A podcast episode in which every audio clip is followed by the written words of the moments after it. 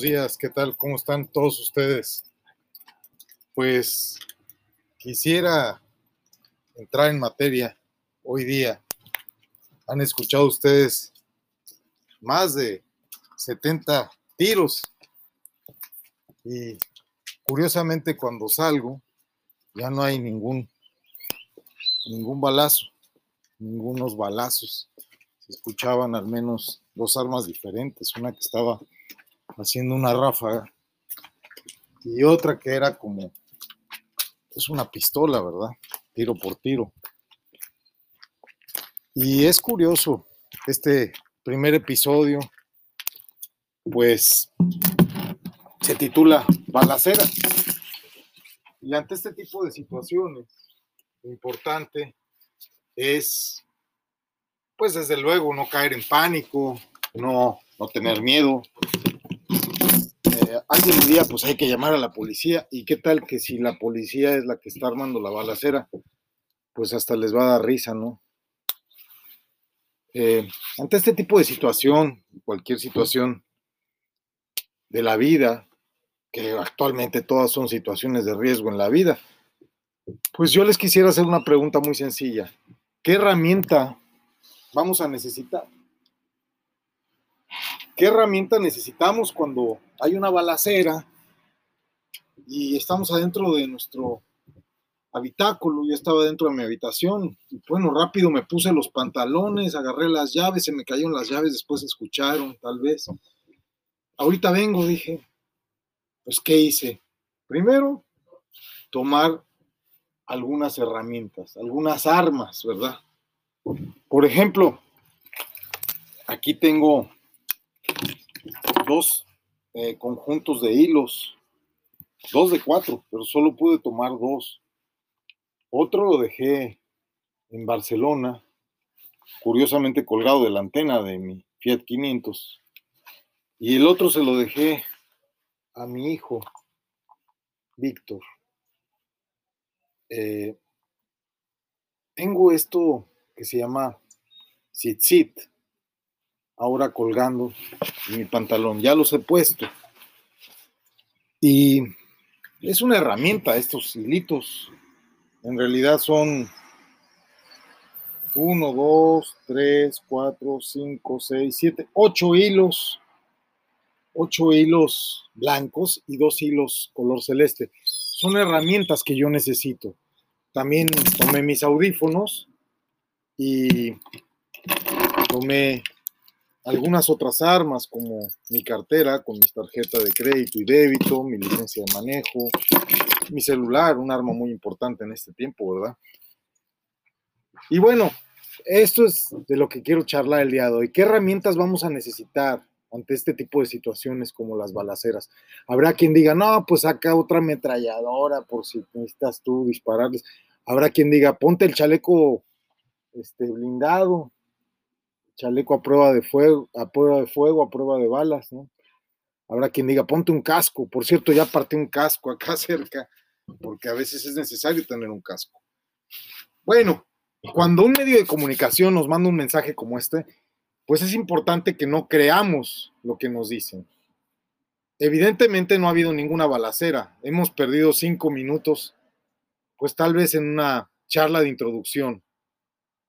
Y los medios de mensaje los medios de mensajes, no de comunicación, nos mandan mensajes. No hay que creer en lo que nos dicen, de verdad, no hay que creerles. Tienen que analizar la información y cuestionarse. Cuando analizamos y nos cuestionamos, estamos escuchando efectivamente. Y el tema de hoy es escuchando efectivamente. Y si utilizas esta herramienta por el resto de tu vida, de verdad serás rico escuchando efectivamente.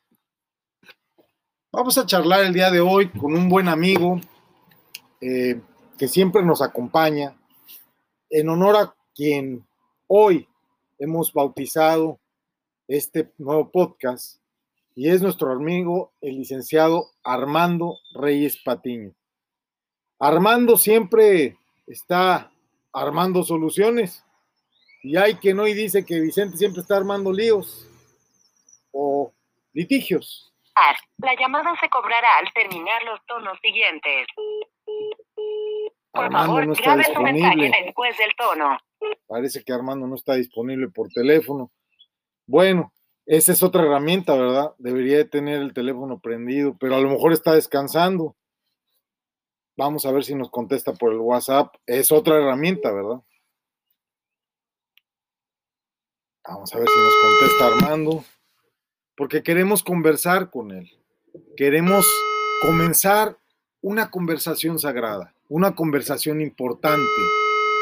¿Estuviste alguna vez en una conversación importante y sentiste que no podías dar a entender tu punto de vista? Yo quiero dar mi punto de vista con mi amigo Armando, sin embargo no me contesta. Entonces, lo primero que tenemos que hacer para escuchar efectivamente, pues es establecer la conversación, establecer la comunicación. Si no tenemos comunicación, pues vamos a hacer una voz en el desierto, o una voz en medio de una huerta, o una voz en medio del océano. Efectivamente no podemos comunicarnos con él el día de hoy. Vamos a intentar con otra de las personas que están en este ejercicio, a ver si es posible. Eh, me gustaría hablar ahora con, con la doctora Beca. Vamos a marcarle y espero que esto sea posible. Cuando queremos dar a entender nuestro punto de vista, muchas veces, pues ustedes me escuchan, comienzo a gritar, ¿no? Y en verdad yo grito porque no escucho lo que, lo que yo digo. Hoy día, en esta sesión, en este primer episodio, eh, estoy gritando. Yo tengo un pequeño problemita. Hola, buenos días. ¿Cómo estás? Este, ¿estabas, ¿Estabas durmiendo? No, Ah, bueno. Oye, ¿es- ¿escuchas lo que te digo? sí, escucho perfecto. ¿Sí me escuchas? Sí, ¿No grito mucho? no, Bueno, quería conversar contigo. ¿Nos regalas un poquito de tu tiempo? Oye, de acuerdo al script que les mandé, pues estábamos conversando hoy sobre lo que es escuchar efectivamente. No activamente, ¿no? Que está muy de moda la escucha activa, no. Escuchar efectivamente, ¿verdad? Y estábamos reflexionando con, de cuántas veces creemos que escuchamos a la otra persona, pero luego nos damos cuenta que nuestra mente está en otro lado. A mí me gustaría que antes de decidir o aceptar o rechazar esta idea o, o ponernos a discutir o de hacer comentarios o de negarlos, me gustaría escucharte, porque de otra manera pues estaríamos reforzando esto de los prejuicios emocionales y no daría yo una opinión inteligente. Esta mañana de domingo, que acaba casi de terminar la mañana y sexto día del mes lunar, queremos conversar sobre este camino del Shmeat Beosen, que significa literalmente escuchar con los oídos. ¿Qué nos puedes platicar tú en tu experiencia? Bueno, más que escuchar con los oídos, yo estoy más a favor de la atención atenta. Cuando pones atención atenta, te pones al servicio, voy a, hablar como mi, mi experiencia como terapeuta. Ajá. La escucha atenta es mejor que lo que tú mencionas, que ya se me olvidó. La escucha atenta efectiva. Es, es estar con los cinco sentidos atendiendo a la persona que está hablando. Ok. Ponerte en disposición de ella. Si no te pones a disposición de ella y pides permiso al universo para poder escuchar, no, lo- no, o sea, como que tú vas a divagar en otras cosas, tú vas a ver a otro lado. Claro Más que sí. que oír atentamente la atención plena y atenta. Muy Yo bien. lo cambiaría por ese término, atención plena y atenta. No lo. Porque estamos hablando de, de un, de un órgano, pero Claro. cuando, cuando pones atención, Ajá. atención plena, la atención plena utilizas no nada más tus sentidos, utilizas sistema, que sabes que es la parte sabia del ser humano. Muy bien. Oye, entonces, esta, esta terminología que usamos en base a la tradición hebrea del Shmiat Beosen, pues es algo muy primitivo, ¿no? Sabemos que muchas tradiciones milenarias pues no tenían la ciencia de la que hoy disponemos. Y evidentemente la expresión, literalmente, Shmiat Beosen significa escucha con tus oídos. Luego, cuando todos los días, todos los días rezo bueno, primero que nada tendría que haberte presentado, ¿verdad? Este, nos está aquí acompañando en el podcast la doctora Verónica González Macazaga. Ella es doctora en psicología, ¿verdad? Y es una en terapia sistémica. Y es una egresada del Instituto Hellinger, de todo esto de lo que tiene que ver con las constelaciones, con todo el trabajo de las implicaciones no resueltas, que también, curiosamente, en el camino, cuando nos encontramos, porque tenemos una vida, vamos a decirlo entre comillas, en común, ¿verdad? Eh, nosotros hemos trabajado el ticún juntos, inclusive fundamos un ticún allá en Toluca, el ticún David, ¿verdad? Eh, ¿Te acuerdas cuando fundamos el ticún David? ¿Quieres hacer alguna, alguna narrativa, algún comentario? Porque sé que la experiencia fue muy bonita. Coméntanos un poquito. La experiencia ha sido plena totalmente y vino a enriquecer, a llenar ese vacío que faltaba de la espiritualidad, ¿no? que mucha gente se confunde al decir espiritualidad, se, va directamente a la religión, no tiene que ver con religión, es algo más profundo. Claro que sí. Sí, fue, fue como llenar ese, ese vacío que hacía falta, ¿no? Y de hecho, en el altar que conservo, bueno, pues hay cosas que representan ese momento. Y nos, fue maravillosa la experiencia. Nos, nos acompañaron un par de personalidades. Este, ¿Recuerdas quiénes eran? el doctor que no, no recuerdo su nombre, que, que apoyó mucho. Ajá. El doctor que trabajó contigo, no recuerdo el nombre de nadie. Ah, el doctor Félix Alberto Linares González. Ajá. Y bueno, pues este, eh, René May, que fue parte importante de nuestro, eh, de, tratar a las personas, ¿no? De, de, llevar esto más allá. El maestro René May, sí, nos acompañó. No, nos sigue acompañando. De hecho, te podría decir que ahorita se me enchinó la piel y sé que está presente aquí. Ah, qué maravilla. Eh, de verdad, el maestro René May. De, mucha luz. Sí, es una persona controversial, muy polémica, pero evidentemente es un gran médico. Eh, dicho por el otro médico, ¿verdad? Por el que sí se había graduado de la UNAM, el doctor Félix Alberto Linares González, en paz descanse. El doctor Linares, el doctor Félix Alberto Linares González, mi compadre. Este, hoy en día su obra sigue adelante a través de su hija Vanessa Linares Cetina, la licenciada Vanessa, eh, pues ha hecho un esfuerzo enorme por seguir adelante con lo que su papá tuvo a bien fundar allá en Chalma, ¿verdad? Allá entre los municipios de Malinalco y Ocuilan, el doctor Linares, de donde era oriundo, de donde él nació, donde su padre tocaba el violín y lo sigue tocando, porque su padre, don Arnulfo Linares, que le sobrevivió a su hijo, eh, es este personaje que pues logró pues legarnos esto de ni yendo a bailar a Chalma, este dicho, ¿no? Que se usa de ni yendo a bailar a Chalma, realmente obedece a la tradición del papá de Alberto Linares. Este, su papá fue el que empezó a tocar el violín ahí en el Ahuehuete. Eso es algo muy interesante porque la familia Linares tiene mucho arraigo ahí en Chalma, en el Ahuehuete. De hecho, si nos escuchan, les mandamos un saludo a Claro, a, al, también al, hijo del doctor Linares, a, a, Emiliano. Al otro no le mandamos tantos saludos porque la última vez que hablé con él me dijo que me iba a hacer pedacitos. Es un poco temperamental el chamaco. Pues es parte, ¿no? Es parte de todo el, la oscuridad y la luz de todos los seres humanos hay que integrarlos y recibirlos como una enseñanza maravillosa, ¿no? Sí, el, tonati, el Tonatiu, que así se llama el otro hijo del doctor Linares, Tonatiu Linares, a quien también le mandamos una, una calurosa este, reprimenda, ¿verdad? Por andar diciendo que nos va a hacer cachitos. pues es un chamaco para mí, ¿no? Yo, yo recuerdo cuando se colgaba su cuerno de chivo de 18 quilates en el pecho, ¿no? Yo le decía, ¿por qué traes eso, hijo?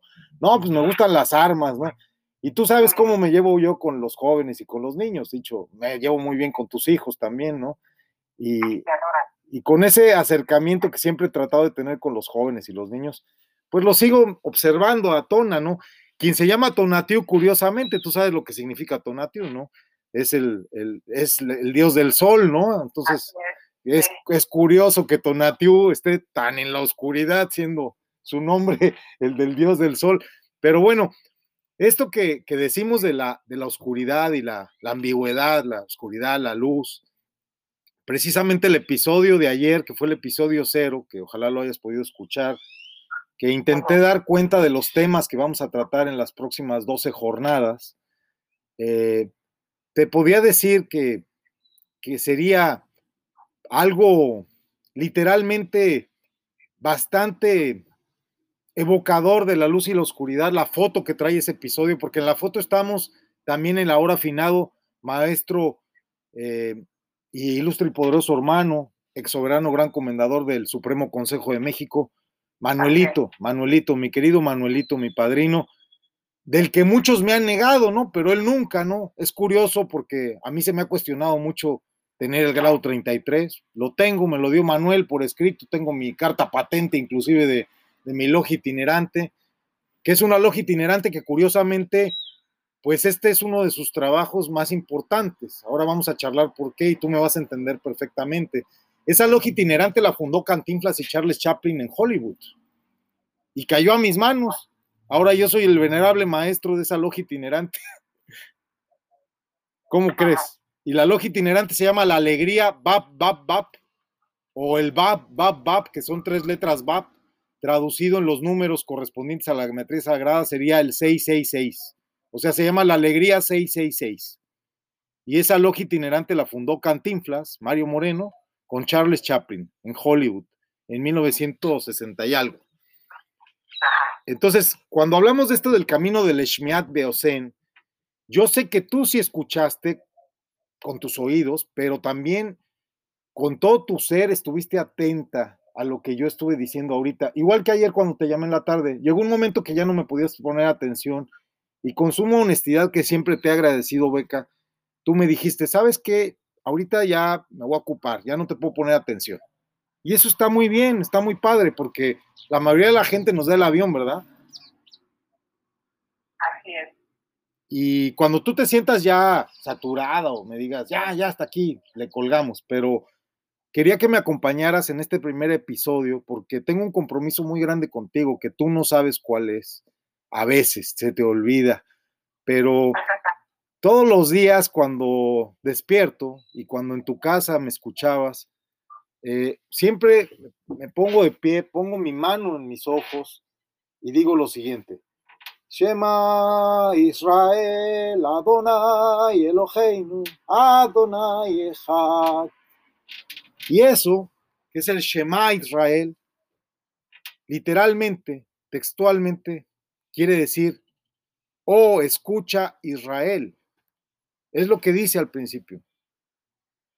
Y pareciera que implicarnos a este nivel tan profundo de atención, como bien dijiste, de enfocarnos, de prestar atención y después ponernos en acción, pero en acción con una escucha efectiva, con una atención en lo que estamos diciendo, nos están diciendo, para permitir que el mensaje penetre a los pensamientos y para permitir que el mensaje con una buena intencionalidad, como nos enseñó René May, nuestro pensamiento modifique la materia, ¿verdad? Porque cuando intencionamos bien las cosas, nuestro pensamiento modifica la materia. Como ya tuve a bien probar desde el año 2013 hasta el año 2017, cuatro años en California, con el doctor Edgar Mitchell al principio al frente del Instituto de Ciencias Noéticas, logramos probar que la mal llamada terapia de regeneración celular del doctor René May, doctor, quiero decirte a ti, y que él ni siquiera lo sabe, titulado como doctor honoris causa por el doctor Manuel Jiménez Guzmán desde el claustro doctoral de las ocho principales universidades de México, del cual era el rector Manuel Jiménez Guzmán. Entonces, el claustro doctoral a mí me volvió a reconocer el grado de doctor en Derecho Social, especialista en cooperativas, ejidos y sindicatos. Eso es lo que yo tengo reconocido académicamente. Pero lo más importante no fue eso, lo más importante fue que reconocieran a René May como un doctor honoris causa, porque René May fue perseguido en Francia, tú lo sabes. Y René May es un excelente médico que ha salvado muchas vidas y que precisamente lo que hace es escuchar efectivamente a las personas, penetrar en sus pensamientos y precisamente enfocarse, prestando esa atención al servicio de la vida que tú también haces, y, de inmediato poner en acción una serie de herramientas para lograr sanar a las personas. Entonces, este milagro que yo he visto en tus manos prodigiosas al mover el cuenco tibetano, Beca, que también vi en las manos de René Bey al impartir sanación, y que también en las manos del doctor, que sí fue a la universidad, el doctor Linares, que en paz descanse, vi desde su humanismo, despojándose de toda esa soberbia que pulula tanto en los médicos, ¿verdad? Y bueno, aquí quiero hacer una excepcionalidad. El doctor Gibson, que es un mutuo amigo, que tiene sus claros oscuros, como todos, ¿verdad? De hecho, es bastante oscuro él, hasta en su piel.